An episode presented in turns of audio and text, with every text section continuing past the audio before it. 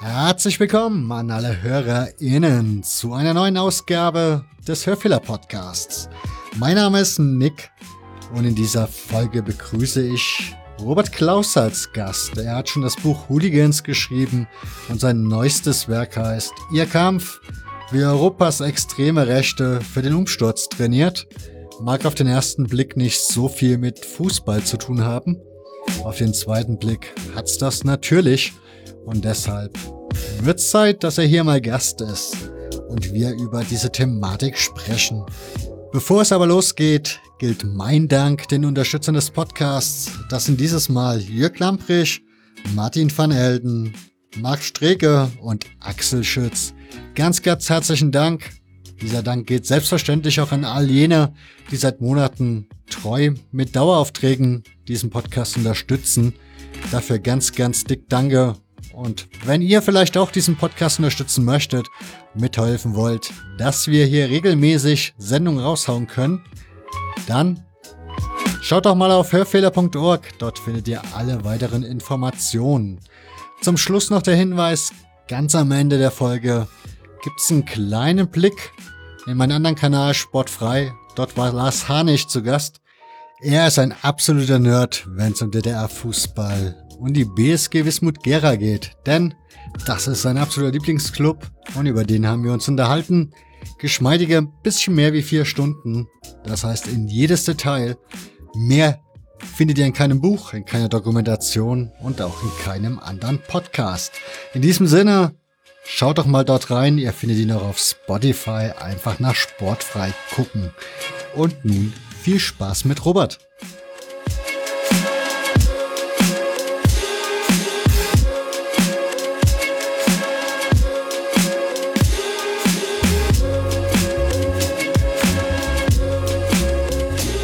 Ich habe die vergangene Woche genutzt, um das Buch Ihr Kampf, wie Europas extreme Rechte für den Umsturz trainiert von Robert Klaus zu lesen.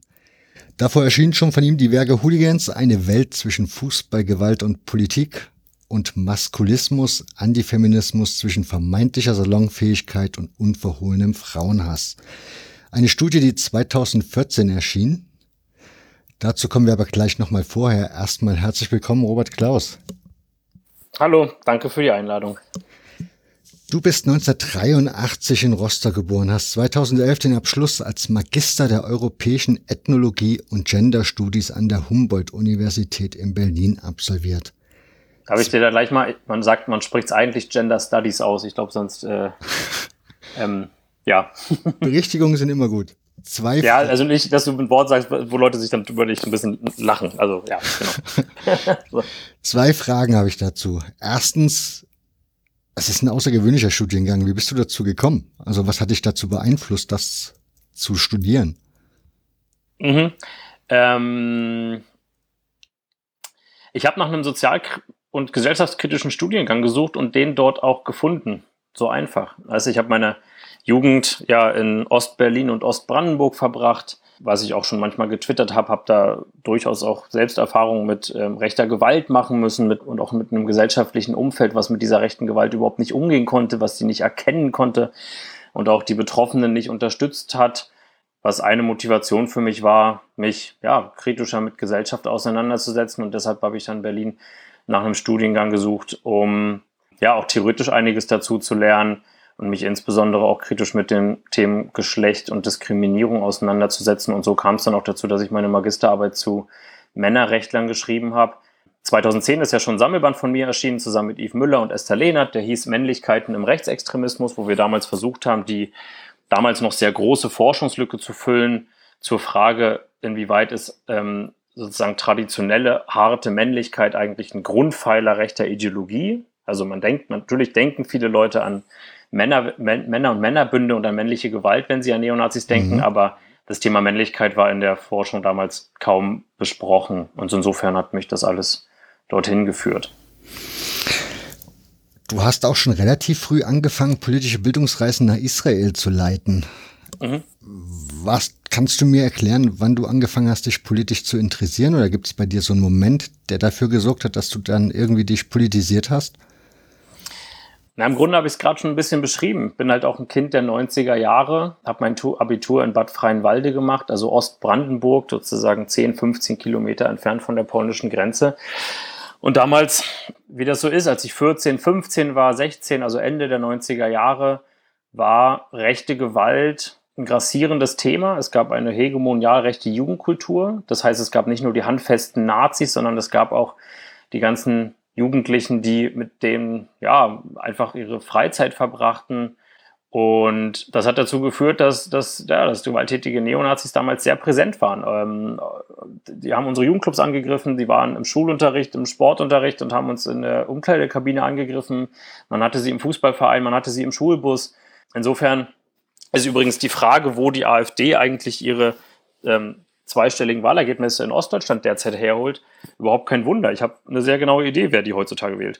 Und das war die Phase, in der ich mich sehr viel politisiert habe. Genau, also eine wichtige Zeit gewesen.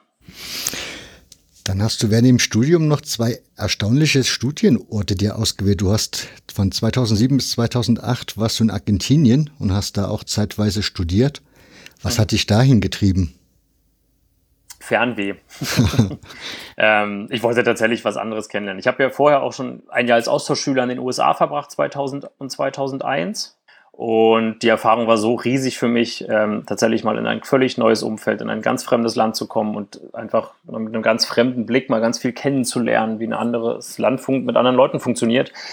Deshalb fand ich dann Südamerika spannend und bin, wie genau wie du gesagt hast, Ende der 2000er Jahre erstmal fast ein Jahr nach Argentinien gegangen, auch viel gereist, habe viel auf landwirtschaftlichen Projekten gearbeitet, also und dann aber auch an der Uni studiert. Und in Istanbul war es ähnlich. Wobei mich nach Istanbul vor allem, also mit, mitunter die Motivation gebracht hat, dass ich mich sehr viel mit auch deutsch-türkischem Leben, deutsch-türkischen Migrationsverhältnissen auseinandersetzen wollte. Und ich spreche da auch von Verhältnissen, weil es gibt ja auch viele Deutsche, die in die Türkei migriert sind und zurückkommen und andersrum. Also es ist ja eine sehr komplexe Migration, die da stattfindet. Und dort ein bisschen eintauchen zu dürfen, fand ich für mich damals äh, ähm, gesellschaftspolitisch wahnsinnig interessant und hat mich letztlich auch noch näher an meinen Amateurfußballverein Türkimspor Berlin gebracht, dem ich bis heute sehr nahe stehe und wo ich Anfang der 2010er Jahre auch lange ehrenamtlich aktiv war. Kommen wir mal zu der erwähnten Studie Maskulismus, Antifeminismus zwischen vermeintlicher Salonfähigkeit und unverhohlenem Frauenhass. Mhm. Du hast schon gesagt, das ist ein relativ wenig erforschtes Gebiet gewesen. Da komme ich auch gleich noch mal zu. Aber kannst du mir mal so grundsätzlich erklären, wie du an dieses Thema rangekommen bist? Und wie du da vor allen Dingen, wie du dir das Thema erarbeitet hast, weil das war ja eine Studie, also das ist ja kein Roman oder irgendwie sonst sowas in der Richtung. Nee, das war meine Magisterarbeit, die dann zwei Jahre später, also 2014, veröffentlicht wurde. Geschrieben habe ich sie eigentlich 2010, 11, 12, also vor allem 2011. Ähm, die Entwicklung dahinter ist eigentlich folgende. Es gibt ja, also es, man muss mal so anfangen. Es gibt ja eine lange feministische Geschichte in Europa, in, in Deutschland, auch weltweit die zum Teil Erfolge hatte im Bereich von Gleichstellungspolitik. Und dagegen gab es Antworten auch von rechts. Und gerade in den 2000, Ende der 2000er Jahre gab es mehrere Kampagnen von extrem rechten Akteuren. Nicht nur von der NPD und einzelnen Kameradschaften, auch von ja, sehr rechten Leitmedien wie der Jungen Freiheit, wo gegen Gleichstellungspolitik, gegen den Begriff von Gender und Feminismus gewettert und gehetzt wurde. Und in demselben Milieu hat sich auch eine Männerrechtsbewegung gegründet, die wiederum eigentlich aus einer anderen Szene kam, nämlich aus einer kritischen Männerbewegung, die sich kritisch mit Männlichkeit beschäftigt hat in, seit den 70er, 80er Jahren. Davon gab es aber eine rechte Abspaltung. Also wie das so ist, eine politische Strömung sind auch dynamisch und entwickeln sich auch weiter und differenzieren sich aus über die Jahrzehnte. Mhm. Ähm, lange Rede, kurzer Sinn. In den Ende der 2000er Jahre gab es auf einmal eine gut organisierte Szene von ja, ich würde schon sagen, tendenziell hasserfüllten und vor allem antifeministischen Männern, die sehr viel Druck gemacht haben auf Gleichstellungspolitik, indem sie zum Beispiel die, also im Grunde die frühen Shitstorms veranstaltet haben. Ja, damals, heute sind wir im Grunde schon fast daran gewöhnt, was Shitstorms in sozialen Medien sind. Das ist vor 10, 12, 13 Jahren noch relativ neu gewesen. wo Gleichstellungsbeauftragte an Universitäten und in Kommunen auf einmal massiv unter Druck gesetzt wurden, sowohl über massive E-Mail-Zuschriften als auch über Briefe, wo ihnen sozusagen vorgeworfen wurde, dass Gleichstellungspolitik das neue Meinungsdiktat sei. Und letztendlich hatte sich aus dieser Entwicklung auch die AfD später entwickelt. Das ist einer der Stränge, nicht der einzige, aber es ist einer der Stränge, aus denen sich die AfD entwickelt hat. Ähm, ne, man hört es schon so ein bisschen raus, also sozusagen ähm, dass Antidiskriminierung und immer vorgeworfen wird, dass dort Meinungszensur betrieben werden würde, ist ja eins der wichtigen Narrative und was, also was aus, ja, von rechten Kreisen immer wieder bedient wird. Und insofern wundert es auch nicht, dass die AfD zum Beispiel bis heute, und das wird sie auch weiterhin tun, gegen Gleichstellungspolitik wettert. Liege ich mir, also ich habe die Frage dir jetzt eben schon im Vorgespräch gestellt, nichtsdestotrotz stelle ich sie dir nochmal. Ich hatte so beim Lesen deiner Biografie und dem, was du so gemacht hast, den Eindruck, dass dieses Thema Maskulismus, was ja dann bei dir in dieser Arbeit schon vorkam, so grundsätzlich so der rote Faden ist, der dich so ein bisschen leitet bei deinen Themen? Mhm. Es ist ein roter Faden. Also wie gesagt, ich habe ja Gender Studies, also man kann sagen Geschlechterstudien studiert. Nicht viel generell mit Diskriminierung, Vielfalt, Ungleichheitsverhältnissen auseinandergesetzt, aber insbesondere mit dem Thema Männlichkeit. Und das hat auch ein Stück weit mit der eigenen Biografie zu tun, das kann man sagen. Weißt du, wenn ich vorhin erzählt habe, dass auch ich ähm, betroffener rechter Gewalt war in meiner Jugend, dann habe ich immer wieder auch erfahren müssen, wie insbesondere Männer aus ihrem eigenen Ideal von Männlichkeit heraus total unfähig sind oder waren, darüber zu sprechen, dass sie selber mal Opfer waren. Ne, das wird mit Schwäche verbunden, mit Unmännlichkeit. Und ich habe das immer als großes Problem empfunden, weshalb ich sagen würde, wir müssen auch, in, auch wenn wir, also gerade auch wenn wir über rechte Gewalt reden, müssen wir über das Thema Männlichkeit reden, in der Frage, was hat die Gewalt mit Männlichkeit zu tun, was hat aber auch zum Beispiel die Frage, wie wir Betroffene unterstützen können, mit Männlichkeit zu tun. Ist also ein sehr vielschichtiges Thema, was sich tatsächlich seither durch die Arbeit zieht. Und ja, du hast recht, sowohl in dem Hooligan-Buch als auch in dem aktuellen Kampfsportbuch gibt es ähm, Unterkapitel zum Thema Männlichkeit und der kritische Blick darauf zieht sich hoffentlich auch durch den gesamten Text. Im Businessbereich wärst du ein echter Star, weil ich würde sagen, du hast im Grunde eine eigene Nische geschaffen. Bücher zum Thema Hooligans gibt es zwar viele, von daher wäre die Frage, jetzt hast du dich noch mit dem Thema rechte Netzwerke beschäftigt. Ist das so? Also ich habe sonst keinen anderen Fachmann wahrgenommen, der da in diesen Bereichen unterwegs ist oder es ist mir auch keiner aufgefallen bisher. Ist das so eine Nische oder ja, eine Nische kann man es glaube ich nennen, die du selber für dich gefunden hast und jetzt so ein bisschen bearbeitest? Also danke für die Frage. Da steckt ja so eine kleine Aufforderung zum Selbstlob drin, aber das will ich mir gar nicht anheimsen. Die, na, das Hooligan-Buch, ich sehe es ein bisschen anders. Also es gibt tatsächlich, es gab in Deutschland viel Literatur zum Thema Hooliganismus, ja, mhm. aber die reißt irgendwann Anfang der 2000er Jahre im Grunde ab. Also es gibt viel Literatur aus den 90er Jahren, auch aus den 80er Jahren. Und in den 2000er Jahren gibt es dann sehr, also eher Forschung und auch andere Bücher über Ultras. Das heißt, vor dem Hooligan-Buch gab es eine ganze Weile dazu gar nichts mehr. Und was ich ja auch merke, ist, ähm, in dem Hooligan-Buch wurde vor allem das Kapitel zum Thema Kampfsport stark gelesen und diskutiert. Und das im Grunde war ja auch die Hauptthese des Buches, dass sich im Kampfsport und mit Kampfsport die Hooligan-Szene professionalisiert hat, also entwickelt hat von einer Kultur der Straßenrandale der 80er Jahre hin zu einem europaweit vernetzten, professionalisierten Kampfsportnetzwerk, von dem wir heute reden. Das war, glaube ich, der im Grunde zentrale, neue, wichtige Aspekt in diesem Buch. Und den habe ich jetzt weiter aufgegriffen mit dem Kampfsportbuch. Das heißt, ähm, der, der, das aktuelle Kampfsportbuch beschäftigt sich ja nicht nur mit Hooliganismus, auch wenn es eine Rolle darin spielt, sondern vor allem mit militanten Neonazi-Netzwerken, die mit und im Kampfsport europaweit aufgebaut wurden. Insofern kann man das Buch Ihr Kampf, was ich gerade geschrieben habe, auch ein Stück weit als Fortführung des Hooligan-Buches verstehen. Ja. Warst du eigentlich selbst überrascht von dem Erfolg des Hooligans-Buches? Denn das ist ja schon ein Jahr später neu aufgelegt worden. Ähm, gute Frage. Muss ich mich mal zurückbesinnen. Also natürlich wünscht man sich Erfolg mit einem Buch, wenn man es schreibt und dass es viel gelesen wird. Gleichzeitig muss man sagen, dass natürlich ein paar traurige Vorfälle auch das Buch nochmal beworben haben. Ne? Also in dem Zwiespalt bewegt man sich dann auch immer. Ich erinnere mich da zum Beispiel immer noch wirklich auch mit, mit Schock an das Gedenken an den Neonazi-Hooligan Thomas Haller im März 2019 in Chemnitz. Damals gab es ja dann auch viel Aufsehen um die Frage, wer ist dieser Thomas Haller, wie hat sich Hooliganismus entwickelt, was hat das mit Rechtsextremismus zu tun und Kampfsport und rechter Gewalt und so weiter. Insofern muss man immer sagen, dass, dass solche traurigen Ereignisse so ein Buch auch befördern. Und ähm, ja, ich würde mir eigentlich wünschen, dass es das nicht braucht, aber insgesamt hat das Thema auch dadurch viel Aufmerksamkeit gekriegt. Also was ich sagen will, ich bin mir gar nicht sicher, ob es nur mein Buch war oder ob sozusagen auch die politische Entwicklung das Thema stark auf die Agenda gebracht hat.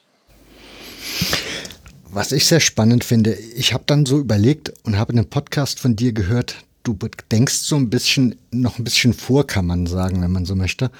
Denn du hast zum Thema soziale Fanarbeit im Fußballbereich dann die Frage aufgeworfen, warum gibt es sowas eigentlich nur im Fußballbereich, Fußballbereich und warum sollte es oder müsste es nicht sowas auch für Kampfsportvereine zum Beispiel geben?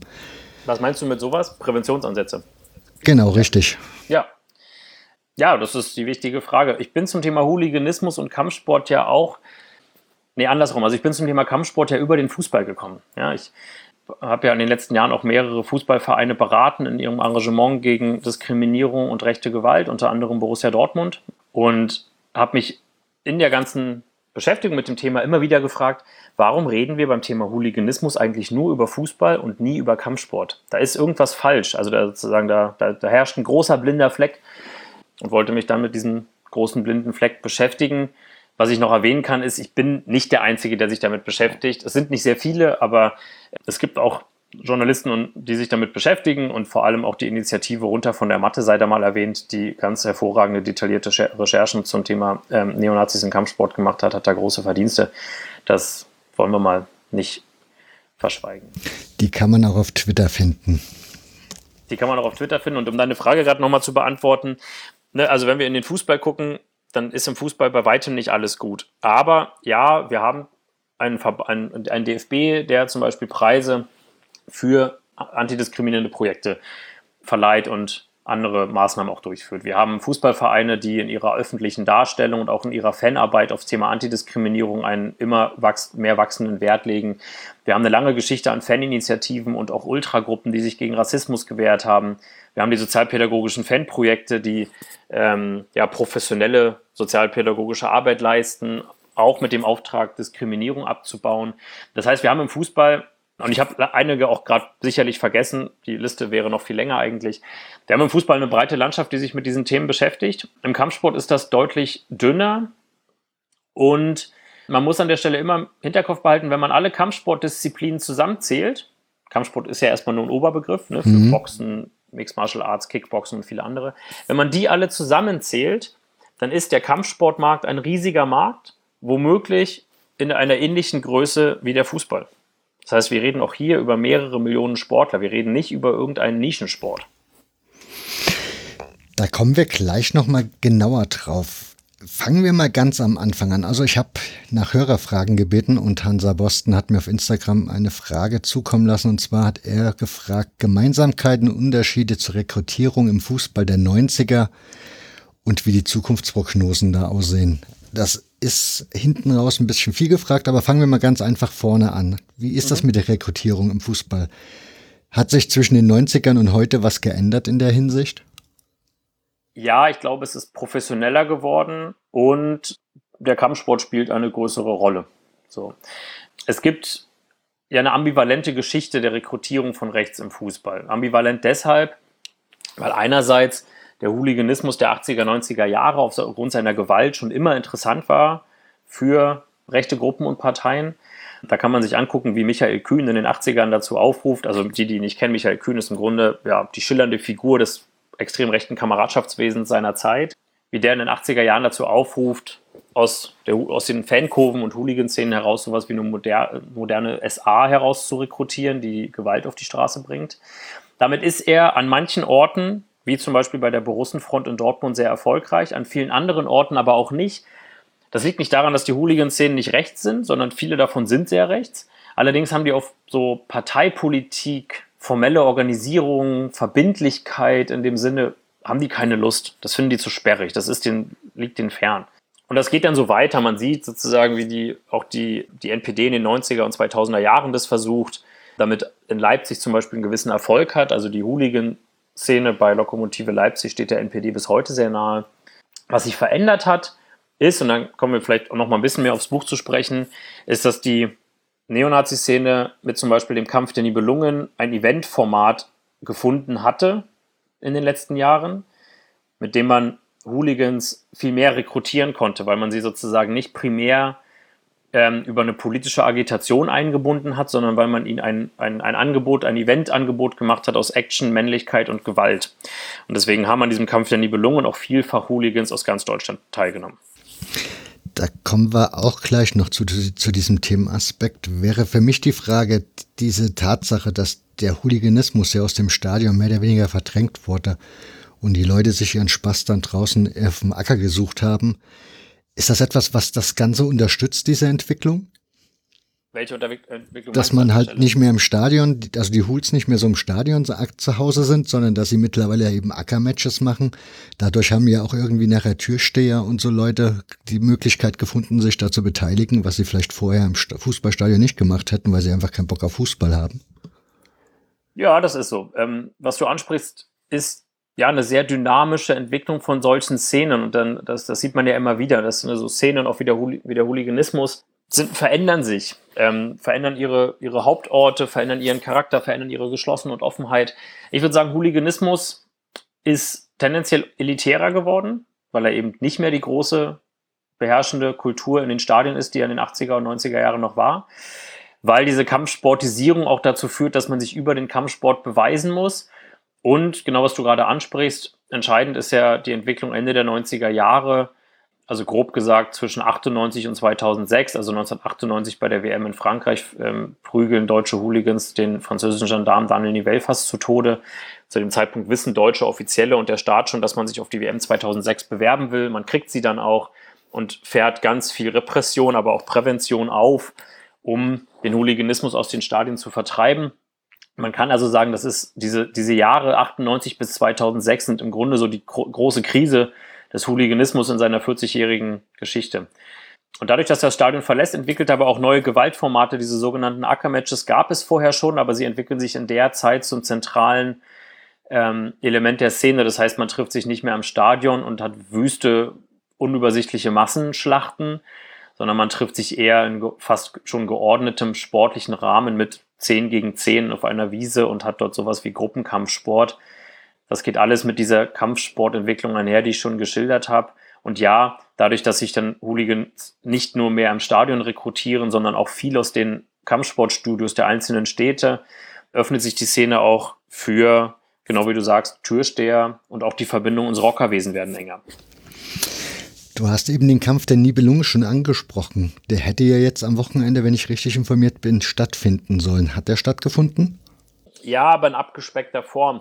Die Geschichte, wenn ich da mal kurz ausholen darf, mhm. ist, der Kampf der Nibelungen wurde ja 2013 gegründet als kleines geheimes Event. Schon immer gefährlich, weil es militante Neonazis waren, aber damals waren, hat jährlich stattgefunden, waren nur 100, 120 Zuschauer da. Und das, die entscheidenden Jahre für den Kampf der Nibelungen sind die Jahre 2017 und 18, weil 2017 wird die Marke beim Patent- und Markenamt angemeldet, das Sponsorennetzwerk erweitert und internationalisiert sich und erstmals kommen zu diesem geheimen Event über 500 Zuschauer, sodass 2018 der Kampf der Nibelungen das erste Mal nicht mehr geheim stattfindet, sondern im sächsischen Ostritz, einmal als richtiges Kampfsportevent und zweimal als Begleitprogramm eines Rechtsrockfestivals. Also man sieht diese Verbindung aus Kampfsport und Neonazi-Musik als Teil einer Neonazi-Jugendkultur sehr stark. Und 2018 kamen fast 1000 Zuschauer. Das Sponsorennetzwerk war breit und international, reichte von Frankreich über Deutschland bis nach Russland. Vielfach neonazistische Gewalt- und Straftäter haben an diesem Event als Zuschauer teilgenommen. Und der Kampf der Nibelungen boomt quasi. Es gibt internationale Trainingsreisen, Hooligan-Gruppen, die kommen. Es gibt sogar Kongresse, die auf einmal stattfinden.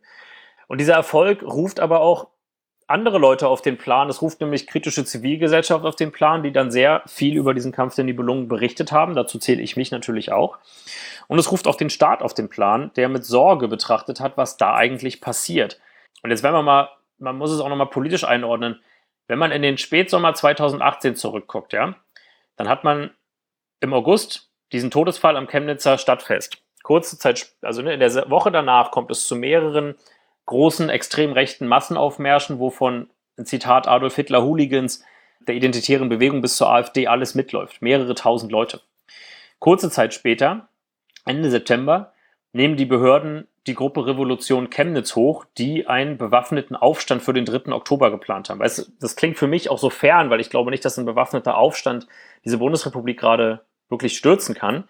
Allerdings haben die diesen terroristischen Akt geplant. Und später, also jetzt, vor kurzem, hat der Mörder, Mörder von Walter Lübcke gestanden, dass er auch, also dass diese Chemnitzer Demonstrationen ihn zu seiner Tat motiviert haben. Das heißt, damals passiert ganz viel in dieser Szene, ganz viel Motivation herrscht, ganz viel Machtgefühl herrscht aufgrund dieser Chemnitzer Demonstration.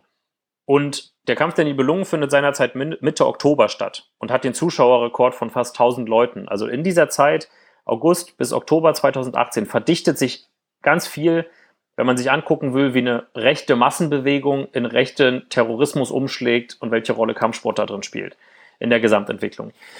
Und das ruft die Behörden auf den Plan, deswegen wurde der Kampf der Nibelungen 2019 verboten als Event. Und dieses Jahr wollten sie ihn, also die Neonazis wollten ihn als Online-Stream stattfinden lassen, um dem Verbot zu entgehen. Und außerdem gab es ja auch noch Corona. Dafür sollte ein Videodreh stattfinden für diesen Stream Ende September in Magdeburg in einem Rockerheim. Auch der wurde staatlich verboten. Das ist die Geschichte dahinter, warum er jetzt am Samstag dann als Online-Stream stattfand. Ein zweistündiger Stream, der mit einer Stunde Verspätung begann und letztendlich nur äh, viele Kämpfe der letzten Jahre zeigte, also aus der Konserve und nur sehr wenig Neues zu bieten hatte. Am Sonntag haben die Organisatoren des Kampfes der Nibelungen dann auch erklärt, dass sie aufgrund der russischen Unsicherheit die aus den Ver Verboten folgt, erstmal ihre Aktivitäten einstellen werden. Und die Verbote werden ja juristisch noch verhandelt. Und solange das nicht geklärt ist, werden sie sich auf ihre Kleidungsmarke äh, konzentrieren. Ich habe das jetzt auch deshalb so detailliert geschildert, weil das natürlich eine wahnsinnig ja, äh, dynamische Entwicklung ist, wie sich so ein Kampfsport-Event innerhalb von fünf, sechs Jahren von einem Kle kleinen Event zu dem größten Kampfsport-Event der militanten Neonazi-Szene in Westeuropa entwickelt, dann verboten wird da ist also, man kann ganz locker sagen, da ist sehr viel los gewesen in den letzten Jahren.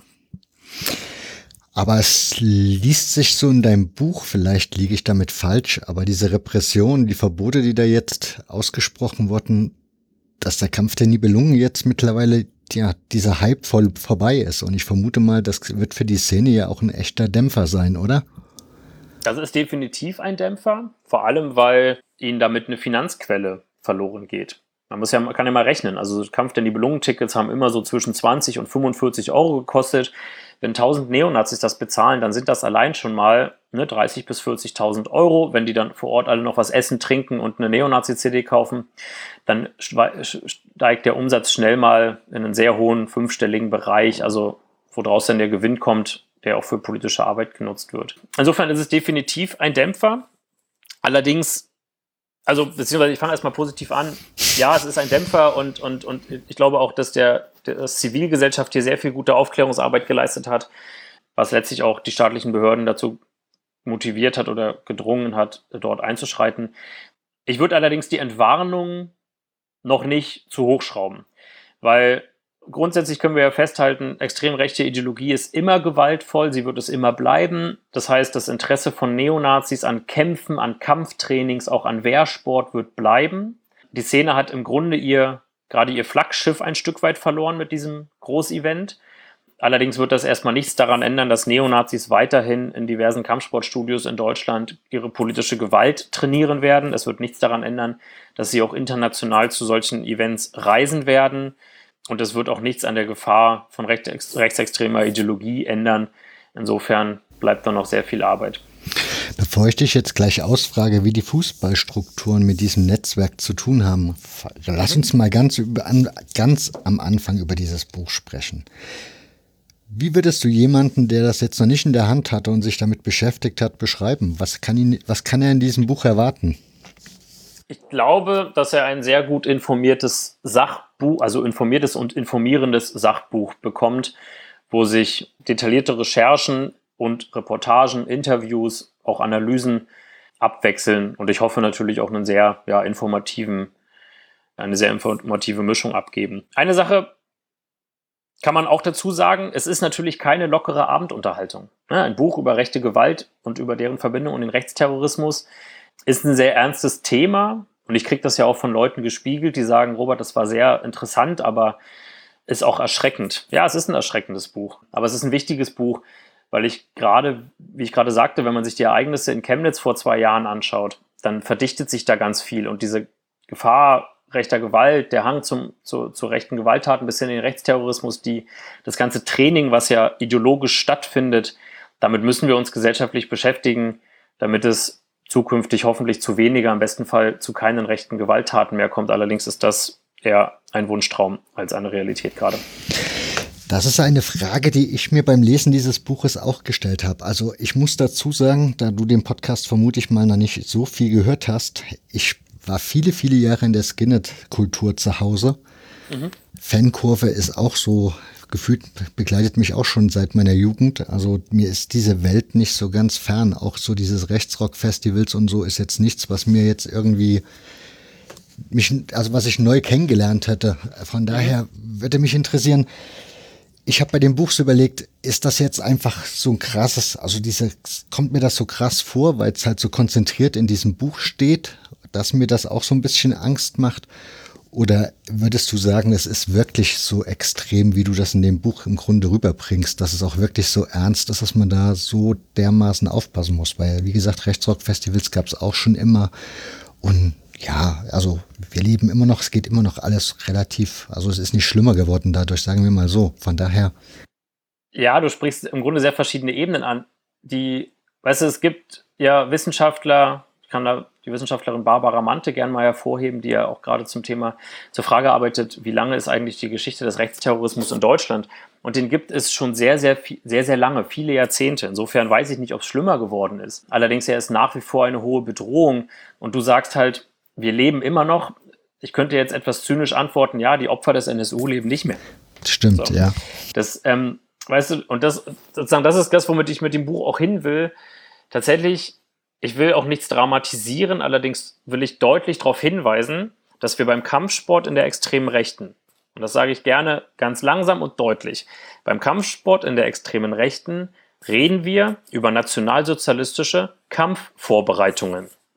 Und wenn man nationalsozialistische Ideologie in all ihrem mörderischen Rassismus, in ihrem antisemitischen Wahn zu Ende denkt, dann führt es immer, wirklich immer zu politischer Gewalt und politischem Mord. Das heißt, die Frage, wann aus diesem Netzwerk, was ich da gerade beschrieben habe, schlimmere politische Gewalttaten entstehen, ich kann dir nicht sagen, wann das ist, aber ich kann dir, ich gehe leider jede Wette ein, dass es irgendwann soweit ist. Und das kann auch sein, dass das erst in 10 oder 15 Jahren ist. Und dafür möchte ich gerne wieder mal den Fall von dem Mord an Walter Lübcke hervorrufen. Du hast ja gesagt, die, also in Erinnerung rufen. Du hast ja auch gesagt, du hast, es gibt schon lange Rechtsrock.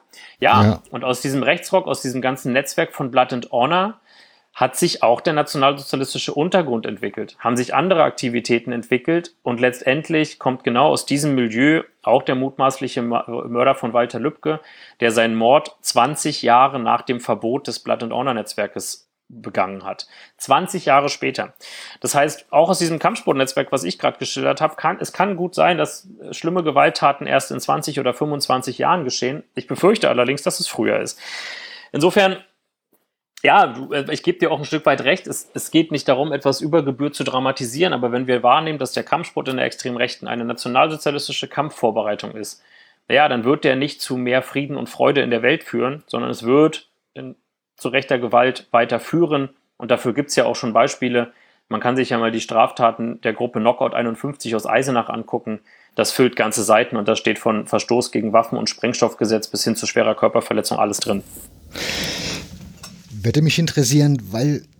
War dir die Antwort jetzt zu drastisch? Nein, alles gut. Das darf ruhig drastisch sein. Es ist ja in Ordnung. Also, wie gesagt, ich habe halt dieses, ja, diese Einordnung, die ist mir schwer gefallen beim Lesen des Buches, wo ich mir dann hm. dachte, ich weiß es nicht. Also, so Festivals gab es schon immer. Man, die Verbote von Platten Anna, ja, ist zwar verboten, aber im Grunde gibt es das ja auch alles immer weiter. Dann beantworte ich dir die Frage gerne, aber auch nochmal in einer anderen Richtung, nämlich im Grunde habe ich schon gesagt, man darf den Kampfsport in der Neonazi-Szene ja auch nicht isoliert betrachten. Ne, wir müssen immer sehen, dass dieser Kampfsport in den letzten Jahren auch deshalb so geboomt ist, weil das Thema nationaler Wehrhaftigkeit, sich also sozusagen die eigene gewalttätige Männlichkeit zu trainieren, ist deshalb auch so wieder so präsent geworden, weil das Bedrohungsszenario internationaler Migration in der recht, gesamten rechten Szene dermaßen beschworen wird. Das heißt, die Aussagen über den sogenannten großen Austausch von der identitären Bewegung, der die ja, die, die hasserfüllten rassistischen Posts auf der AfD gegen Asylbewerber mit Messern und der Kampfsport in der Neonazi-Szene, die sind Teil derselben Entwicklung. Und während die AfD der parlamentarische Arm des Ganzen ist, ist, der Milita ist, der, ist die Kampfsport-Neonazi-Szene der militante Flügel. Und genau deshalb müssen wir es zusammen einordnen und vielleicht ist genau diese Entwicklung, also der Rechtsruck der letzten Jahre, der Unterschied zu den 90er Jahren. Bei deinem Buch sind ja viele Gastautoren am Werk. Also sowohl, du hast schon gesagt, es wurden Interviews geführt, als dass sie auch Artikel beigetragen haben. Darunter gibt es zum Beispiel das Thema in Russland. Ich hätte jetzt so aus der Entfernung, und da wären wir wieder bei den 90ern, da habe ich Russland als sehr freies Land, was Rechte angeht, wahrgenommen. Also die konnten da schalten und walten gefühlt, wie sie wollten, haben ja auch jede Menge Menschen umgebracht. Mhm.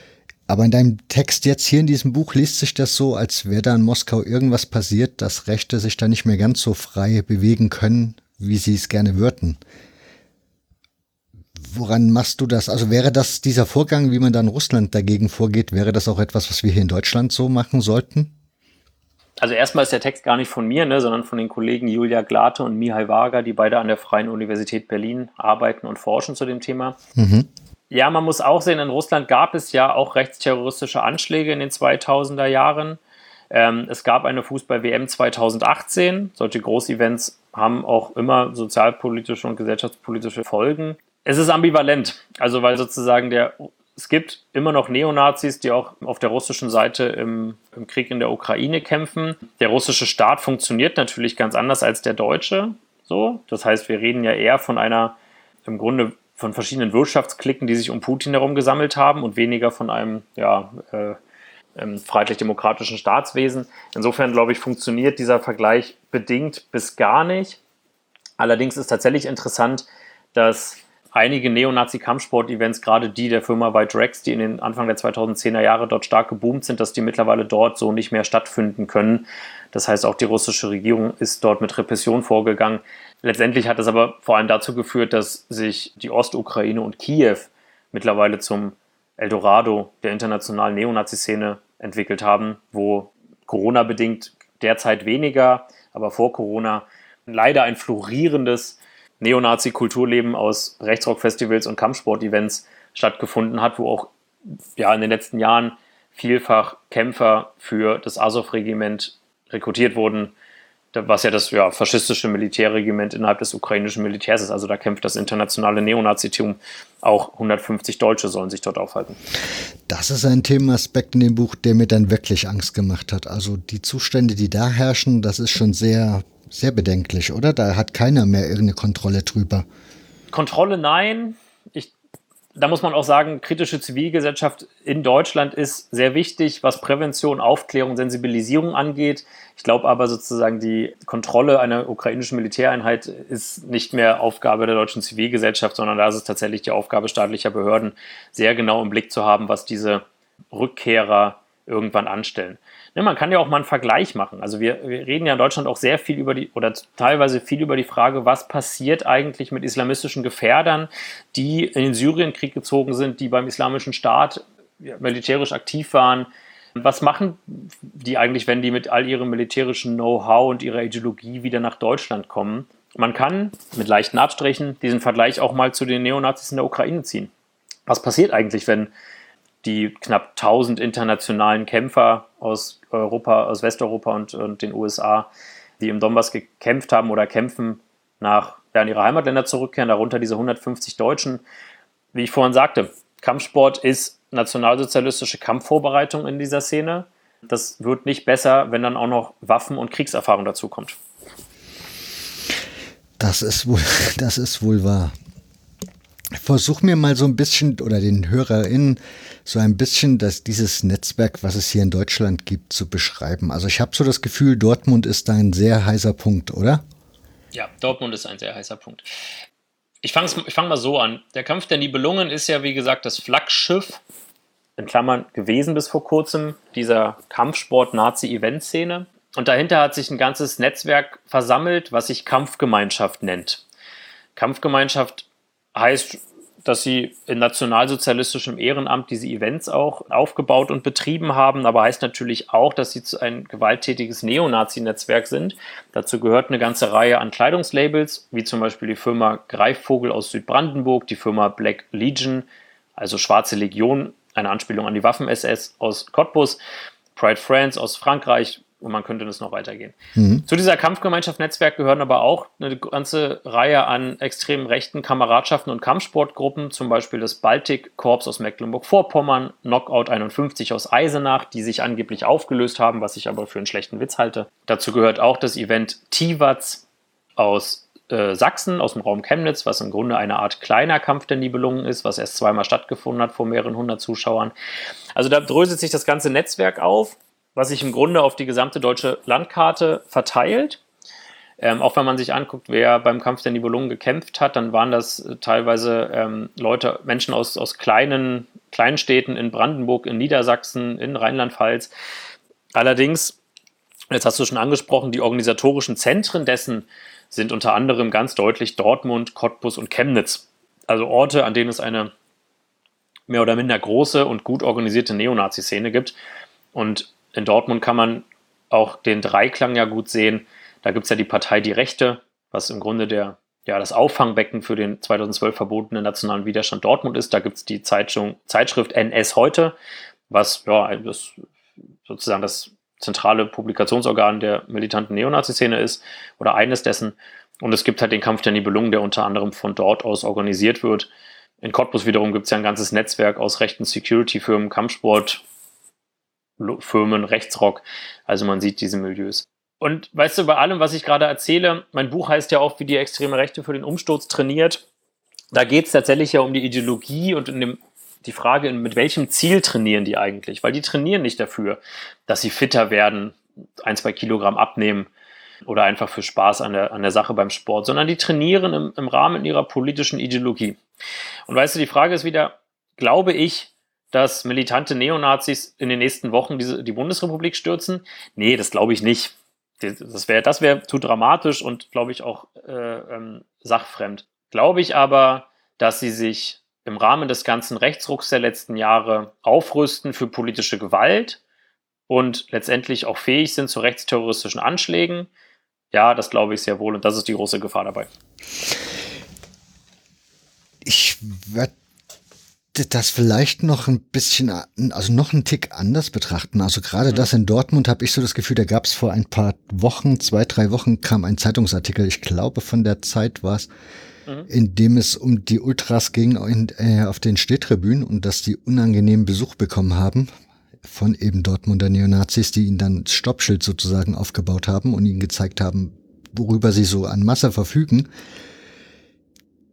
Ich habe so das Gefühl, grundsätzlich, ich glaube ja nicht, dass die da Interesse haben, im Stadion irgendwie die Stimmung zu machen, sich sprich in der Kurve irgendwie auszuleben, sondern ich habe eher so das Gefühl, man möchte da eine Kurve zum Stillstand bekommen, dass die sich halt nicht mehr entsprechend politisch äußern und damit ein Symbol zu setzen, was halt irgendwie weiterstrahlt und dass es halt auch in die Gesellschaft so reinstrahlt, dass man so das Gefühl hat, ja, das ist okay, weil da gibt's halt keine Gegenstimmen mehr, sondern es ist akzeptiert, was da stattfindet.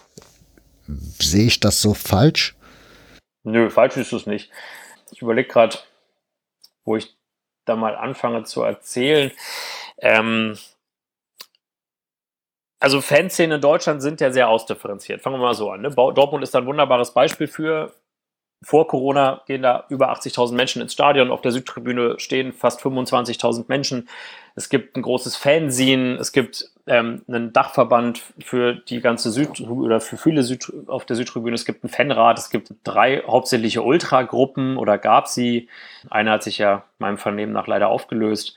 Es gibt viele Fanclubs und alles Fahrer. Also es gibt eine wahnsinnig ausdifferenzierte Welt, die auch arbeitsteilig mhm. funktioniert. Ne? Also in Dortmund kann man immer sagen, die innerhalb der Ultraszene waren die, groß, die große Gruppe wie Unity ja eigentlich die Gruppe, die größtenteils die Choreografien macht. Die Gruppe Desperados war immer der eher gewaltaffine Teil der Ultraszene, immer auch mit Kontakten in die Neonazi-Szene. Die Desperados selber als Neonazis zu beschreiben, glaube ich, ginge zu weit, aber allerdings da waren sie immer genau an der Schnittstelle zwischen Hooligans und Ultraszene und haben sich damit politisch rechts auch immer eine sehr stark offene Flanke gehabt. Und dann gibt es in Dortmund die sogenannte Northside, Abkürzung NS, das ist ja kein Zufall. was die Neonazi-Hooligans sind. Und das Interessante da ist tatsächlich, dass die, ich kenne kein Foto, wo sie mit einer Fahne im Stadion sind, also mit einer Zaunfahne, was ja eigentlich ein klassisches Fanutensil ist, das haben sie nicht.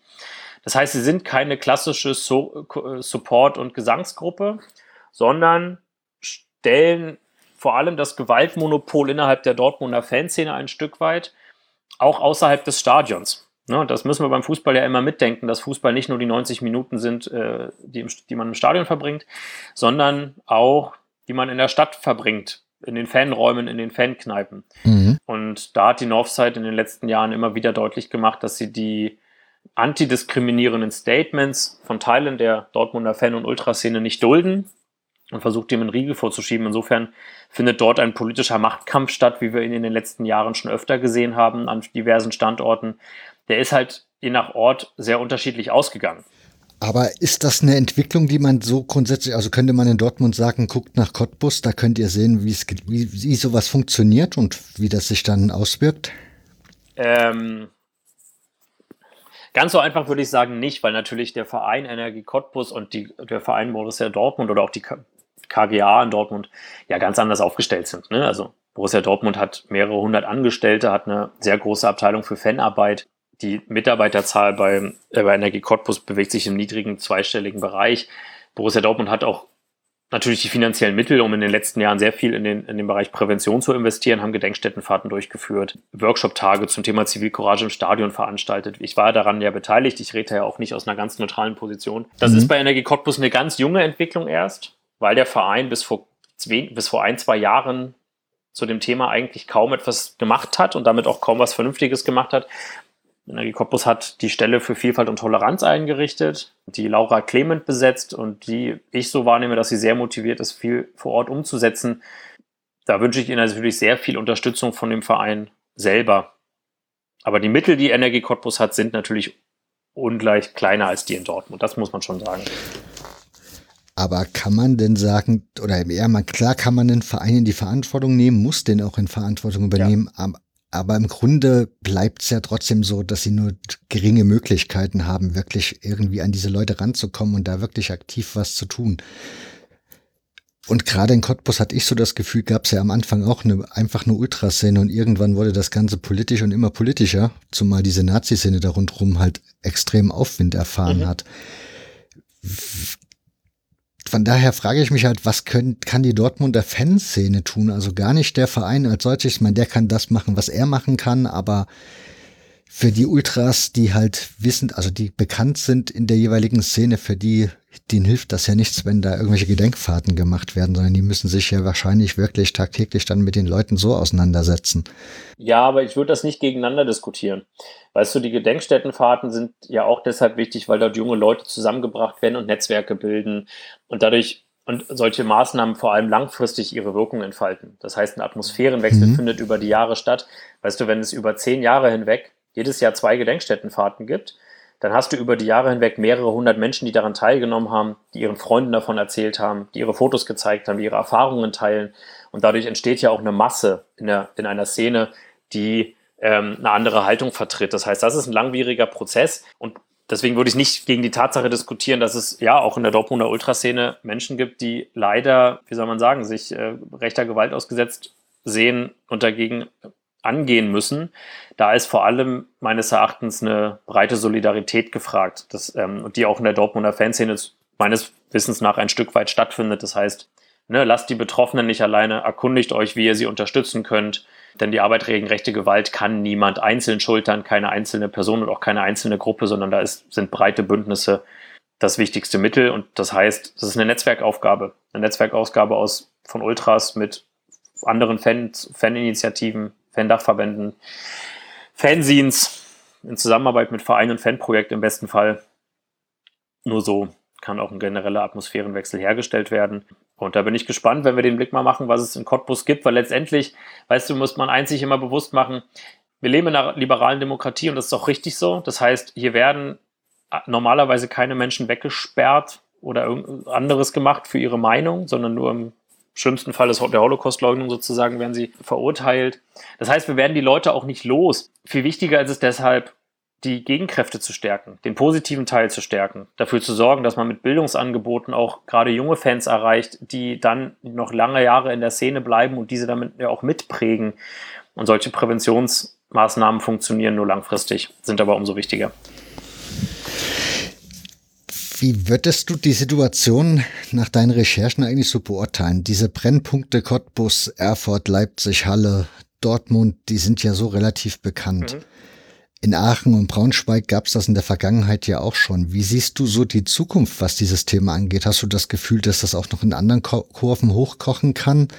Oder denkst du, das sind halt so die Hotspots und ja, sollten die, also sollte man diesen Kampf verlieren, dass diese Gruppen da irgendwie noch mehr Einfluss bekommen können, dann ist das ein schlechtes Signal für die anderen Kurven oder wie schätzt du da so die Situation als solches ein? Ähm, sind das sind das Einzelfälle dann so gesehen auf die große Masse von, keine Ahnung, 200 Fanszenen oder so, die es in Deutschland circa gibt? Also mal. Es sind sicherlich keine, Einzel es sind sicherlich keine Einzelfälle, sondern ich würde sagen, wir haben über die Entwicklung der letzten 30 Jahre haben wir politisch sehr ausdifferenzierte Fanszenen, wo wir von Neonazi-Hools, die zum Glück in der Masse eher die Minderheit stellen, aber natürlich ein großes Gewaltpotenzial haben, über ja, sich unpolitisch ähm, verstehende Choreografiegruppen bis hin zu linken Ultragruppen haben wir alles.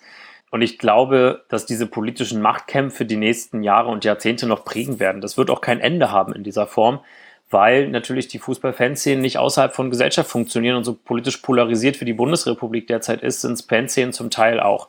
Einige Fanszenen kriegen es hin, diese politischen Konflikte eher unter dem Deckmantel zu halten, unter einem Agreement, dass man sozusagen ja, sich nicht sonderlich politisch gibt. Das funktioniert an einigen Standorten besser, an manchen schlechter. Es wird auch viel kritisiert, sozusagen als schlechter Minimalkonsens, da kann man drüber streiten. Interessant finde ich aber eine Sache. In extrem rechten Medien findet in, in dem letzten halben, dreiviertel Jahr eine Strategiedebatte zu diesem Thema statt. Es gab also Artikel in der Sezession, in der NS heute, es gab einen Podcast vom Dritten Weg und andere ja, rechte und sehr rechte und extrem rechte Medien, wo fast einhellig geklagt wird, dass, dass extrem rechte Organisationen den Einfluss in der Kurve ein ganzes Stück weit verloren haben. Die beklagen dann auch, dass die Verbände Vielfalt fördern. Die beklagen, dass Fanprojekte sozusagen soziale Arbeit gegen Diskriminierung betreiben. Und die, also ich, das ist hier auch gerade kein Aufruf, die Texte selber zu lesen oder selber zu googeln. Damit steigt man auch steigert man auch nur die Klickzahlen. Vieles von dem, was da drin steht, finde ich inhaltlich ehrlich gesagt auch banal. Aber auf einer strategischen Ebene finde ich es interessant, dass sozusagen die Analyse, dass Fußballfanszenen dem extrem rechten Milieu als Rekrutierungspool ein Stück weit abhanden gekommen ist, jenseits von Orten wie Cottbus und Chemnitz, wird auf der Seite ähnlich wahrgenommen. Und die Strategiedebatte, die Sie da gerade in Ihren Publikationen führen, ist natürlich angedacht, das zu ändern. Das heißt, da werden auch wieder Anstrengungen kommen. Und wenn man sich anguckt, wie eine Szene, äh, wie eine, ja, eine Szene oder eine Gruppe, wie die, äh, wie die identitäre Bewegung auch immer wieder versucht, an jugendkulturelle Bewegungen anzudocken und an Milieus anzudocken, dann besteht genug Grund, dafür, das ernst zu nehmen, dass es in den nächsten Jahren so bleiben wird. Insofern weißt du immer, wenn ich gefragt würde, werde, welche Fanszene ist eigentlich links, welche ist rechts und wann ist dieser Machtkampf vorbei, dann kann ich diese Frage nicht beantworten, weil ich eher sagen würde, Fanszenen verhandeln ja konstant mit sich selber, wer sie sein wollen, welche Rolle Politik spielt, welche Rolle Antidiskriminierung spielt, wie sie sich zu Rechtsextremismus und Gewalt verhalten. Und der Konsens darüber wird im Grunde andauernd wieder neu verhandelt und hergestellt. Und genau diese politischen Auseinandersetzungen und Konflikte, die müssen wir ernst nehmen. Ich glaube, damit kommen wir viel weiter als mit so einer grobschlächtigen Einteilung. Ich habe meine Jugend beim VfB Leipzig verbracht. Mhm. Interessant, das wusste ich nicht. Und ich frage mich, also ja, ein Stück weit frage ich mich, wie es diese Fans oder diese Nazi-Szene bei Lok geschafft hat, die Fanszene so ein bisschen zu vereinnahmen. Mhm gegeben hat es die ja schon immer, aber sie waren halt immer, ja, sehr elitär unterwegs, sagen wir mal so. Und man hatte wenig Interesse, jetzt so seine Zeit mit diesen Menschen zu verbringen. Von daher versuchen wir mal anhand deiner Recherchen, die du so gemacht hast, mir zu erklären, wie, die, wie das passieren konnte, dass diese Fanszene so dermaßen nach rechts abgerutscht ist. Ich frage mich an der Stelle ehrlich gesagt, ob ich nicht dich das fragen sollte, wenn du aus der Szene kommst. Ja, weißt du, ja, ich bin ja nicht in der Rolle, dass ich von außen immer allen Leuten erkläre, ähm, wie ihre eigene Szene funktioniert. Das wissen Leute ja in der Szene am besten. Ja. ja. War das jetzt ein gemeiner Zug von mir? Nein, nein. Also ich mache mir da ja auch so meine Gedanken drüber. Mir ist da auch vieles klar. Vor allen Dingen hat ganz vieles auch mit Angst zu tun und Einschüchterung. Und dann kommt halt noch dieser Maskulismus dazu, den du ja vor uns schon mal angesprochen hast, so dieses Männlichkeitskulting, dieser der Hatte sein wollen, sich zeigen, irgendwie sein Mann stehen. Das spielt da halt alles einfach irgendwie rein. Hm.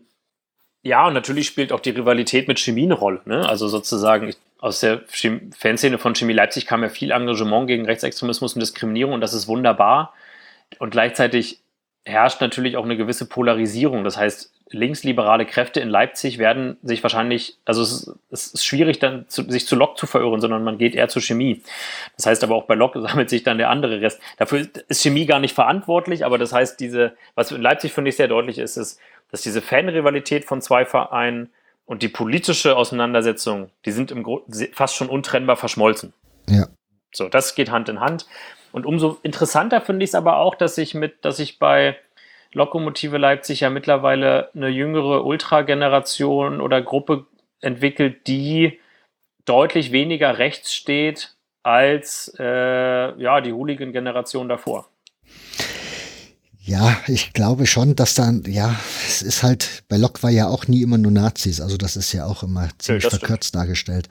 Insofern würde da vielleicht noch eine Hörerfrage... Die älteren Lokisten sind keine Nazis, oder? Die, die ich kenne, würde ich sagen, sind es auf jeden Fall nicht. Na gut, seit der Wendezeit gibt's, oder die gab's auch davor immer schon wahrscheinlich vereinzelt. In der Wendezeit hast du sie dann auch schon mit Symboliken, also mit Fahnen und sowas gesehen. Aber in der Masse hätte ich auch gesagt, waren sie es waren sie's eine Zeit lang auf jeden Fall mal nicht. Hm. Das hat sich dann so entwickelt. Und da ist, glaube ich, der Punkt mit Chemie, glaube ich, auch ein ganz wesentlicher. Dass sich das so ein bisschen so die Pole hochgeschaukelt haben auf, je, auf der jeweiligen Seite. Hm. Weißt du, was in Leipzig, also ich meine jetzt von außen betrachtet, wenn du aus der Szene kommst, dann hast du mehr Insiderwissen, aber was ja schon auch passiert im Fußball der, des, des Ostens der 90er Jahre ist, bis auf Hansa Rostock gehen ja fast alle Vereine, also durchlaufen eine wahnsinnige finanzielle Krise, spielen in unteren Ligen, das tut Lokomotive Leipzig bis heute, also bis heute ja im höheren Amateurfußball. Ja. In dem Moment sozusagen gibt es an einigen Orten Beispiele, wie Rechtsextreme versuchen, auch sozusagen ihre Machtmonopole im Verein auszubauen. Und dafür ist, glaube ich, Lokomotive Leipzig leider ein trauriges Beispiel aus den 2000er Jahren. Das wissen wir ja alle. Ja, bei der Neugründung sind einiges, ist einiges schwer daneben gelaufen. Mhm. Wäre eine Hörerfrage noch von David Hagemeister. Er fragt, wie sehr ist der La Familia Fight Club in Halle Saale darin verwickelt? Dazu sei gesagt, David kommt aus Halle. Mhm.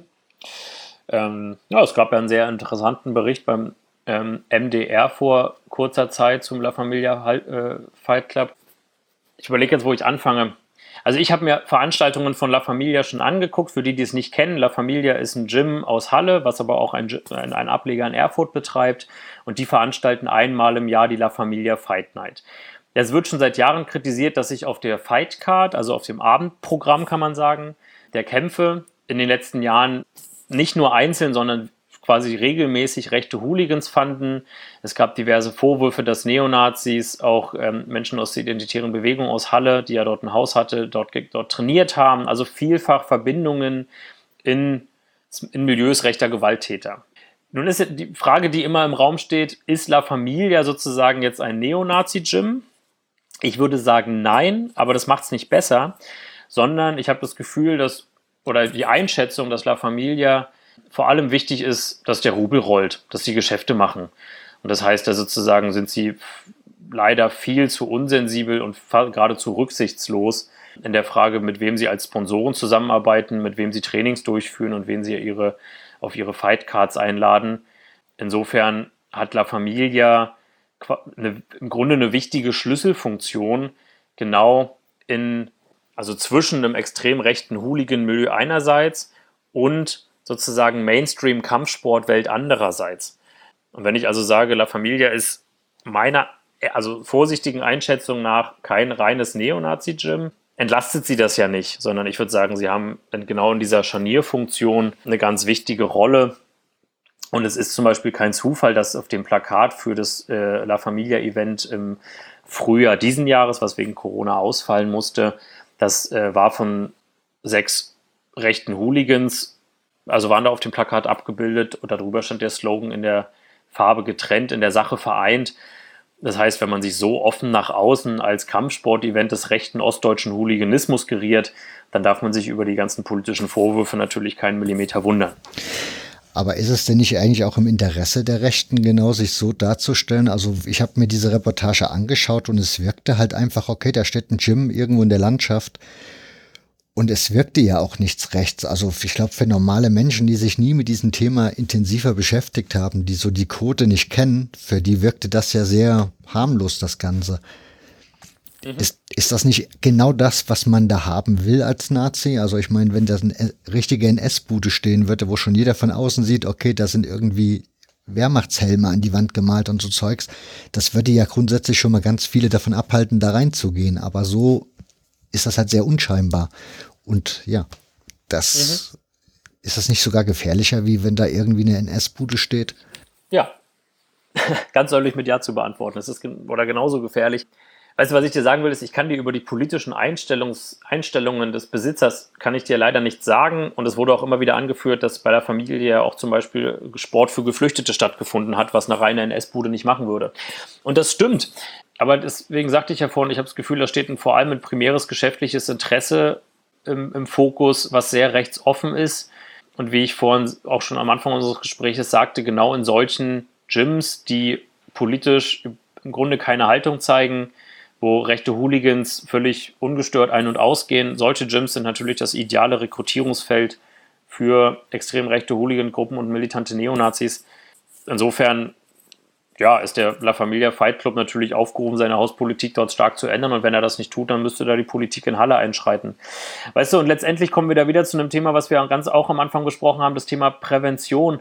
Wir haben mittlerweile in Deutschland durch den ganzen Fitness- und Kampfsportboom der letzten Jahre einen riesigen Sportmarkt, der nicht mehr in den traditionellen Vereinswesen gefasst ist. Jetzt sage ich auch gar nicht, dass in diesem traditionellen Vereinswesen beim klassischen Boxen alles, äh, alles Paletti ist. Das sage ich gar nicht. Allerdings ist diese freie Markt dieser ganzen Gyms und Kampfsportstudios so unübersichtlich, dass nicht mal die Bundesregierung weiß, wie viele Kampfsportstudios es in Deutschland eigentlich gibt. Das kann einem keiner sagen. Ich habe es ja versucht zu erfahren.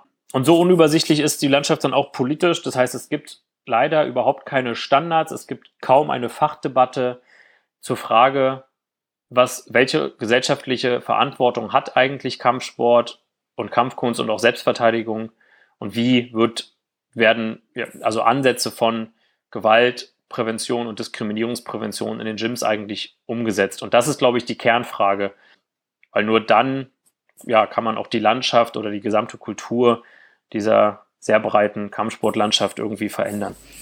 Na, ich würde ja sagen, grundsätzlich haben wir uns als Gesellschaft doch darauf verständigt, dass Vereine dafür da sind, ein bisschen soziales Gesellschaftsarbeit zu machen und halt der Sport im Mittelpunkt steht und ansonsten ist da nicht viel zu holen, sagen wir mal so.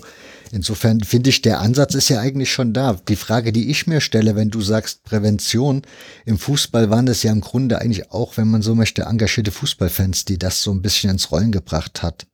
Das ja. kam ja auch nicht so von außen. Also wie sollte das in solchen, ja, bei solchen Kampfsportclubs, wie soll das da funktionieren? Also wer soll die, derjenige sein, der sagt, ist zur Zeit für präventive Arbeit? Also im Fußball ist der Verdienst von kritischen Fans und Faninitiativen natürlich ungemein groß, gar keine Frage. Alleine waren sie es aber auch nicht. Ne? Es ist ja immer bericht, begleitet worden von kritischen Medienberichten, die mhm. auch die Verbände unter Druck gesetzt haben. Auch staatliche Politik hat ähm, dort eine gewisse Rolle gespielt und auch den Verbänden gesagt, dass sie zum Beispiel gegen ja, rechten Hooliganismus, rechte Gewalt äh, was tun müssen. Da ist ja, wie gesagt, dieser Fall des Fast-Totschlags an Daniel Nivell 1998 ein ganz zentraler Fall. Was ähnliches kann man im Kampfsport natürlich auch haben, wenn Sponsoren sich, äh, wenn Sponsoren ein Interesse daran haben, dass ihre Fight Nights wachsen und dass sie ein breiteres Publikum anziehen, um, um aus so einer Schmuddelecke rauszukommen, dann können sie auch dafür sorgen, dass ihre Veranstalter die äh, ja, einzelne Kämpfer nicht mehr einladen. Die Kampfsportmedien aus dem Kampfsport selber können auch ihre in Anführungsstrichen unpolitische Brille mal ablegen und viel mehr über diese kritischen Themen berichten. Staatliche Sportpolitik zum Beispiel kann sich mal etwas verändern und nicht mehr als reine Olympiapolitik verstehen, sondern auch den Sportarten und Disziplinen widmen, die ähm, nicht im Deutschen Olympischen Sportbund organisiert sind. Und natürlich nicht zuletzt kann der positive Teil der Kampfsportlandschaft, den es ja ohne Frage gibt, auch vernetzen und Initiativen starten. Es steht sozusagen, natürlich, es steht jedem frei, auch in einem Kampfsport-Gym mal eine Abendveranstaltung zu machen zum Thema rechte Gewalt. Und es steht zum Beispiel auch dem Box, dem Deutschen Boxverband frei, seine Geschichte im Nationalsozialismus mal aufzuarbeiten. Das ist nämlich auch noch nicht geschehen. Das stimmt wohl. Wobei ich auch so ein paar Anmerkungen hätte. Ich war auch schon in einem Box, Boxverein hier in meiner Stadt aktiv. Und das ist ein wirklicher Boxverein, also wo es um den Sport geht. Aber wenn die Veranstaltungen gemacht haben, wo Kämpfe zu sehen waren, da waren dann auch manchmal sehr krudes Publikum anwesend. Also es hat scheinbar auch eine große Anziehungskraft für komische Kreise. Mhm. Es gab letzte Woche, glaube ich, was von korrektiv.org eine Recherche, die man lesen konnte, wie Rechte mit Instagram Geld verdienen zum Beispiel. Und da machst du ja auch so ein bisschen oder zeigst du so ein bisschen auf, welche Accounts da wie aktiv sind. Versuch mir mal so ein bisschen diesen, oder ich finde diese Überschrift, wie Rechte mit Instagram Geld verdienen, finde ich halt wenig zutreffend, weil dieses Geld, ich meine, dass jemand Geld verdienen will, ist sei ihm ja freigegeben, aber dieses Geld wird ja genutzt für eindeutige Arbeiten. Von daher kannst du da vielleicht so ein bisschen Einblick geben, wie sich das da so bei Instagram verhält und wie die da mit dem Geld umgehen? Ja, wir haben schon ein Stück weit drüber geredet, weil wichtig dort zum Beispiel ist wieder der Kampf der Nibelungen, der auf Instagram ungefähr, ich glaube, knapp über 7000 Follower hat, regelmäßig für die eigenen ähm, Produkte wirbt. Das heißt, die stellen ja Pullover her und T-Shirts mit ja, dem eigenen Logo und so Slogans wie Wille, Disziplin und Fleiß. Also auch sozusagen der Motto, eines der Motti des neoliberalen Fitnessmarktes. Insofern nutzen sie Instagram vor allem als Werbeplattform, was ja, du, also das sehr viele tun. Allerdings müssen wir auch hier wieder im Hinterkopf behalten, ähm, wir reden hier nicht über eine heimatbewegte Kleidungsmarkte, sondern wir reden über nationalsozialistische Kampfvorbereitungen. Daran ist nicht so viel neu. Neu daran ist vor allem, wie ja, auch, auch Neonazis sich teilweise sehr agil, sehr flexibel zeigen, wenn es darum geht, neue Medienformate wie auch Instagram zu erschließen oder neuere, ganz neu ist es ja nicht mehr, und für sich zu nutzen. Ein anderes Thema ist, ist ja zum Beispiel Telegram. Ich weiß nicht, wer es mitbekommen hat, aber Facebook und Twitter und auch Instagram haben ja immer zunehmend Facebook, also zunehmend Accounts gesperrt und auch Inhalte gelöscht, die volksverhetzend waren. Seitdem geht die Szene teilweise auf, Inst auf Telegram, also auf einen Messenger-Dienst, wo man eigene Chatgruppen haben kann. Das alles ist sehr dynamisch und man muss da schon sehr nah dranbleiben, um die aktuellen Entwicklungen auch immer nachzuvollziehen. Ja, das ist wohl wahr. Aber mich würde jetzt, wie gesagt, mich würde interessieren, was machen die? Also das geht ja nicht darum, dass die sich selbst ihr Portemonnaie dick machen. Also das bestimmt auch, aber das Geld wird ja auch reichlich weiterverteilt. Also man kann ja sehen, du hast schon diverse Kleidungsmarken genannt, die ja dann immer so als großer Sponsor auftreten. Aber die sind ja dann auch gefühlt mehr wie die Kleidungsmarke, sondern das sind dann meistens selber noch Kämpfer, die dann auch selber noch mal ihre Netzwerke pflegen. Also das ist schon sehr verflochten alles, oder? Das ist sehr verflochten ich, ich dachte, ich habe es vorhin schon ein bisschen erzählt. Viele rechte Kleidungsmarken sind ja mit Rechtsrockversenden entweder verbandelt über den Vertrieb oder gehören zum, zur, selben, zur selben Firma im Grunde. Darüber wird schlicht und einfach Geld für die Szene verdient. Und das heißt vor allem für ihre Schlüsselfiguren. Also die Leute, die diese Labels betreiben, sowohl im Kampfsport als auch im Rechtsrock, sind auch politische Agitatoren, sind politisch, also sind im Grunde ja auch, also sind politische Schlüsselfiguren, die aus diesem ganzen Verdienst ähm, nicht nur ihr privates äh, Leben unterhalten, sondern eben auch ihre politischen Aktivitäten finanzieren. Was bei den anderen Texten, die sich mit der europäischen Szene beschäftigt haben, für mich nicht so herauskam, ist, wie es da sich eigentlich mit dem Fußball verhält. Also da kam für mich eher immer so mehr das rechte Militante bei rum. Mhm. Wie ist das, wie ist das denn in Italien oder Frankreich? Wie sehr ist der Fußball da mit drin oder die Fanszenen dort? Muss ich kurz nachdenken, weil tatsächlich ist das, ne, das Buch hat einzelne Kapitel und Unterkapitel, wo es um Hooliganismus und um Fußball geht, aber es ist ja im Kern kein, kein Fußballbuch. Es gibt in Frankreich als auch in Italien natürlich extrem, auch wieder extrem rechte Fankurven, nicht, in, nicht überall, aber an einzelnen Orten. Und Hooligan-Milieus, die auch teilweise wieder in ja, sehr rechtsmilitante Strukturen eingebunden sind. Also man kann das an der Marke Pride France klar machen, die sehr nah mit den Hooligans, Nazi-Hooligans aus Lille und Lyon ist und letztendlich auch mindestens in die Nähe, mindestens ins Umfeld, wenn nicht sogar tiefer rein ins Netzwerk des französischen Blood and Honor Ablegers gehört. So. Würde mich jetzt noch interessieren, wenn du jetzt nach all diesen Recherchen, wie würdest du die Zukunft im Fußball in den Fankurven sehen? Also wie weit hat dieses Trainieren der extrem Rechten Einfluss darauf? Also wie stellt, wie kann man sich das vorstellen? Was könnte da, wird es einen Kampf um die Kurven nochmal geben? Wird, wird das nur an gewissen Orten auftauchen? Wird es vielleicht gar nicht mehr auftauchen? Wie siehst du das? Die Formulierung, es wird ihn nochmal geben, die würde ich anders fassen, weil ich denke, ähm, wie vorhin auch schon gesagt, die, dieser Kampf ist nicht zu Ende, ne, sondern der hat sozusagen in, Konjunktur, in Konjunkturen, wird, wird er die ganze Zeit betrieben und wie er ausgeht, wie er stattfindet, hängt natürlich von verschiedenen Faktoren ab. Das hängt davon ab, wie sich die Vereine aufstellen in ihrer Fanarbeit, aber auch in der Frage ihrer Fannähe, ne, dass es zwischen organisierten Fußballfans und Profiklubs teilweise sehr konfliktreiche Verhältnisse gibt, ist, äh, ist kein Geheimnis mehr. Es fängt davon ab, auch von der Frage, ob, ob der DFB die Finanzierung der Fanprojekte kürzt, was ja derzeit diskutiert wird. Mhm. Ähm, es hängt von der Frage ab, ob Prävention im Kampfsport ein, also eigentlich wächst und weiterentwickelt wird oder nicht. Und es hängt auch davon ab, wie weit Fanszenen weiterhin eine Selbstregulierung äh, betreiben und sich auch von extrem rechten Versuchen der, äh, der Vereinnahmung oder des, der, der Agitation abgrenzen. So, wie das im Einzelnen funktioniert, haben wir vorhin anhand von Cottbus und Dortmund schon ein Stück weit erläutert. Aber wie gesagt, ich wäre von der, ich würde würd von der Vorstellung wegkommen, dass so ein Machtkampf irgendwann mal vorbei ist oder irgendwo wieder anfängt. Ich glaube, der ist die ganze Zeit da, manchmal halt nur mehr, mehr oder minder sichtbar. Die Entwicklung, dass es im Grunde in ganz Deutschland in mehr oder minder großen Zellen, gerade im extrem rechten Hooligan-Milieu sozusagen rechte Kampfsportler gibt, die, deren Gewalt nicht in den Gyms bleibt, sondern tendenziell immer auch zu ja, politischer oder auch zu Straßengewalt wird. Die Gefahr besteht überall. Dieses mit dem Kampf ist vorbei, das liegt daran, also bei Chemie Leipzig war das ja auch so. Ich meine, da gab es diesen Kampf ja auch irgendwann und der Verein zusammen mit den Fans hat nach der Neugründung diesen Kampf eigentlich ziemlich deutlich gewonnen. Also ich würde schon fast behaupten, dort ist er zumindest, was die eigene Kurve angeht, durchaus vorbei. Soweit würde ich da vielleicht mitgehen. Ähm, aber da werden andere Sachen verhandelt. Ne? Also ich meine, auch an links geprägten Fanszenen wie auf St. Pauli oder in Babelsberg oder bei Chemie Leipzig wird ja auch meines Erachtens kritisch darüber diskutiert, was, welch, welchen Zusammenhang zwischen Männlichkeit und Gewalt gibt es eigentlich und wie in Anführungsstrichen mackerhaft, also Zitat, will man sich eigentlich darstellen. Das hat dann mit Rechtsextremismus erstmal weniger zu tun. Allerdings die politischen Aushandlungsprozesse finden da also sozusagen thematisch anders statt, aber es gibt sie trotzdem. Würde mich ganz am Schluss noch interessieren, wie geht dir es eigentlich selbst so dabei? Ich habe in einem Podcast gehört, du hattest bei einer Lesung zu dem Thema, also zu dem Buch Hooligans, hattest du durchaus ein bisschen Stress mit einigen Zuschauern in Chemnitz.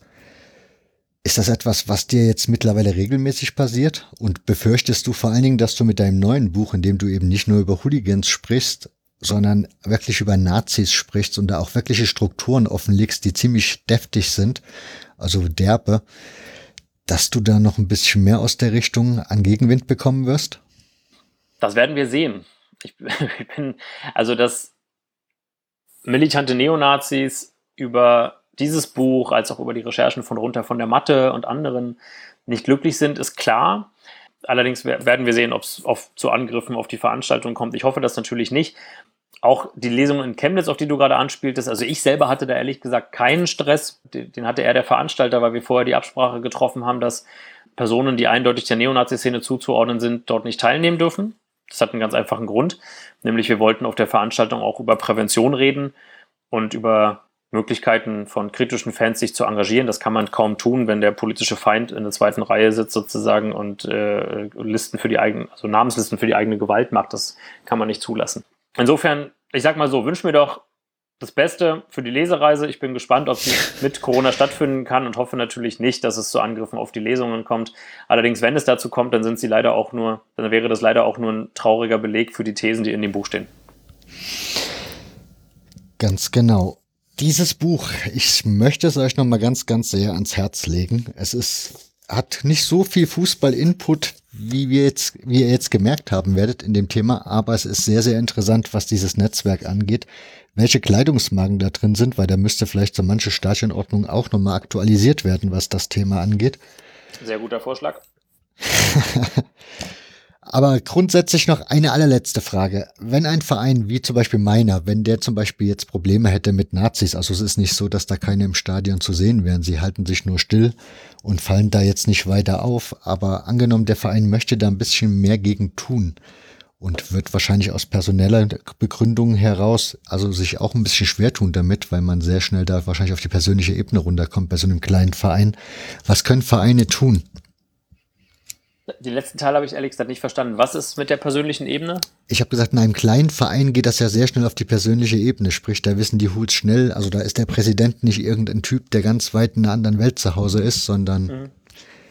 den kennt man ja wahrscheinlich aus dem Alltag oder weiß, wo der wohnt, etc. pp. Also dieses, die Grenzen sind da ja sehr schnell erreicht. Wie können Vereine da vorgehen? Also ich meine, wie gesagt, so ein Vereinsvorsitzender von Lok Leipzig, mich würde nicht wundern, wenn der Vergangenheit der eine oder andere auch durchaus persönlich Angst hatte, wenn er sich mit den rechten Kreisen anlegt. Also. Sucht euch Verbündete. Das ist das A und O. Also niemand kann so eine Aufgabe alleine schultern, sondern sucht euch Verbündete, sucht Menschen, die auch Wert auf Prävention legen, Prävention gegen Diskriminierung, gegen Gewalt, und überlegt euch eine Strategie. Und diese Strategie kann sein, zum Beispiel, dass sich Vereine sehr äh, groß öffentlich positionieren, kann aber auch sein, dass man das erstmal nicht macht, um nicht auf die große Pauke zu schlagen, sondern kann heißen, kleine Maßnahmen durchzuführen. Man führt mal eine Bildungsveranstaltung durch, man macht mal einen Diskussionsabend, man macht mal eine Gedenkstättenfahrt und guckt, wie sich das dann weiterentwickelt. Wichtig ist vor allem, dass diese Sachen langfristig stattfinden und dass sie im Netzwerk stattfinden Niemand hat was davon, wenn Leute sich kurzfristig die Finger verbrennen. Langfristige, nachhaltige Arbeit ist das, ist das A und O an der Stelle. Und vor allem geht es im Sinne von Prävention ja auch immer darum, ja, einen grundsätzlichen Kultur- und Atmosphärenwandel im gesamten Universum eines Fußballvereins in seiner Fanszene zu bewirken, was auch dadurch geschieht, dass, ähm, dass man jungen Leuten Angebote macht. So, das heißt im Grunde auch Neonazis den Rekrutierungspool verkleinert, im besten Fall sogar wegnimmt. Jetzt haben wir zum Glück, ne, bei allem, was ich heute erzählt habe über militante Neonazis im Kampfsport und Einfluss auf Fanszenen, würde, kann ich mal trotzdem nochmal hervorheben, ich sehe sehr großen Handlungsbedarf im, im Kampfsport. Ich sehe zum Glück aber auch eine Fußballwelt, die nicht überall, aber zumindest in großen Teilen schon ganz okay aufgestellt ist zu diesen Themen was man, wie gesagt, daran sieht, dass extrem rechte Medien ja eigentlich diesen Machtverlust in den Fankurven auch beklagen. Ähm, halten wir diese gute Entwicklung doch mal fest. Wunderbar. Zum Schluss, wie immer, die Frage: Haben wir irgendwas vergessen zu erwähnen? Sollten wir noch über irgendwas sprechen? Liegt dir noch irgendwas auf dem Herzen? Spontan kam mir nur ein Einfall, aber das hat eher mit europäischer Politik zu tun. Ich, das Buch handelt ja über europäische Netzwerke. Und immer deutlicher wird, auch wie es eigentlich ähm, auch europäische Politiken dazu braucht und europäisch, europaweit vernetzte Präventionsangebote. Denn was Neonazis zum Beispiel sehr gerne tun, wenn sie in Deutschland eine Veranstaltung verboten wird, dann gehen sie halt ins Ausland und machen ihre Nazi- oder Kampfsport-Events halt ähm, in Tschechien, in Polen oder in Frankreich oder mittlerweile auch in der Ukraine. Das heißt, so rasant, wie sich diese Szene vernetzt, so rasant müssten sich eigentlich auch Gegenstrategien vernetzen. Die europäische Perspektive ist also eigentlich wissen alle, dass es Europa und die EU gibt, aber in der Praxis ist diese europaweit vernetzte Perspektive noch ganz schön dünn. Wie ist das eigentlich? Du bist ja ein absoluter Fachmann jetzt, was dieses Themengebiet angeht. Gibt es eigentlich von der Politik aus das Interesse, dich auch anzufragen und nach deinem Rat zu fragen oder sich von dir informieren zu lassen? Also ich habe Kontakt mit einzelnen Bundestagsabgeordneten, die zu den Thema, also die sich dafür interessieren ähm, und, und, und auch regen Austausch mit ihnen. Allerdings kann man auch festhalten, bislang hat in keinem sportpolitischen oder innenpolitischen Gremium eines Land- oder Bundestages in Deutschland dazu zu dem Thema Rechtsextremismus im Kampfsport getagt. Zum Thema Fußball, zum Thema Olympiaentwicklung gab es schon sehr, sehr viele Gremientreffen. Zu diesem Thema gab es kein einziges Gremium, was das mal wirklich zentral auf die Tagesordnung gesetzt hat. Ähm, insofern glaube ich, Sportpolitik hat hier auch ja, seinen Teil zu tun. Ganz, ganz herzlichen Dank, dass du dir die Zeit genommen hast, hier vorbeizuschauen. Danke für die Einladung. Ähm, war ein gutes Gespräch. Also wir haben sehr viel umfassend besprochen. Wunderbar. Dann bedanke ich mich auch bei euch für eure Aufmerksamkeit. Wir hören uns in zwei Wochen wieder. Bis dahin bleibt gesund, macht's gut. Ciao. Tschüss.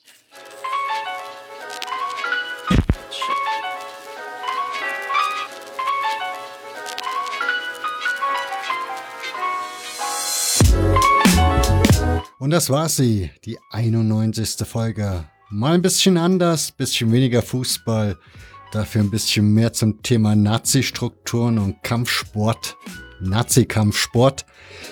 Ich hoffe, es hat euch gefallen. Wenn ja, teilt's doch der Welt mit in den sozialen Netzwerken oder per Mundpropaganda. Ich sage ganz, ganz herzlich Danke dafür und zum Schluss noch ein Hinweis. Ich habe in der vergangenen Woche zwei Folgen zur BSG Wismut Gera veröffentlicht. In meinem anderen Kanal Sportfrei. Dort war zu Gast Lars Harnig, eine absolute Koryphäe, wenn es um DDR-Fußball und um die BSG Wismut geht. Hier ein kleiner Ausschnitt mich da so an deinen Fragen ein bisschen langgehangelt. Aber was mir dabei noch aufgefallen ist, also dieses ganze äh, im Prinzip Zeit bis 45, die war für mich, äh, für Wismut eigentlich nie präsent. Und als sie dann 93 ähm, diesen Verein umbenannt haben, ich habe dann mal nochmal sehr überlegt, okay, also ich war in den 80ern war ich ja wirklich sehr oft da, bis, bis so 90. Dann kam eben die Wende und da hat man natürlich andere Probleme gehabt. Aber es gab 93 tatsächlich bei mir so einen Bruch, als sie sich umbenannt haben. Und ich habe so überlegt, wie war das? Äh, und das fand ich damals so anbiedernd gegenüber den Neuen, dass sie praktisch diesen alten Namen nehmen. Im Prinzip eine Tradition, da konnte sich auch keiner mehr dran erinnern. Für mich gab es vor 45 nichts. Ich empfehle euch beide Folgen. Wie gesagt, findet ihr bei Sportfrei. Findet ihr in eurer Podcast-App unter diesem Begriff und auch bei Spotify.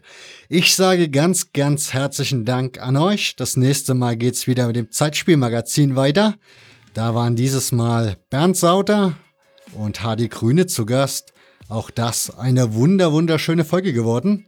Insofern, wir hören uns wieder nächste Woche Donnerstag schon. Bis dahin, bleibt gesund, macht's gut, ciao.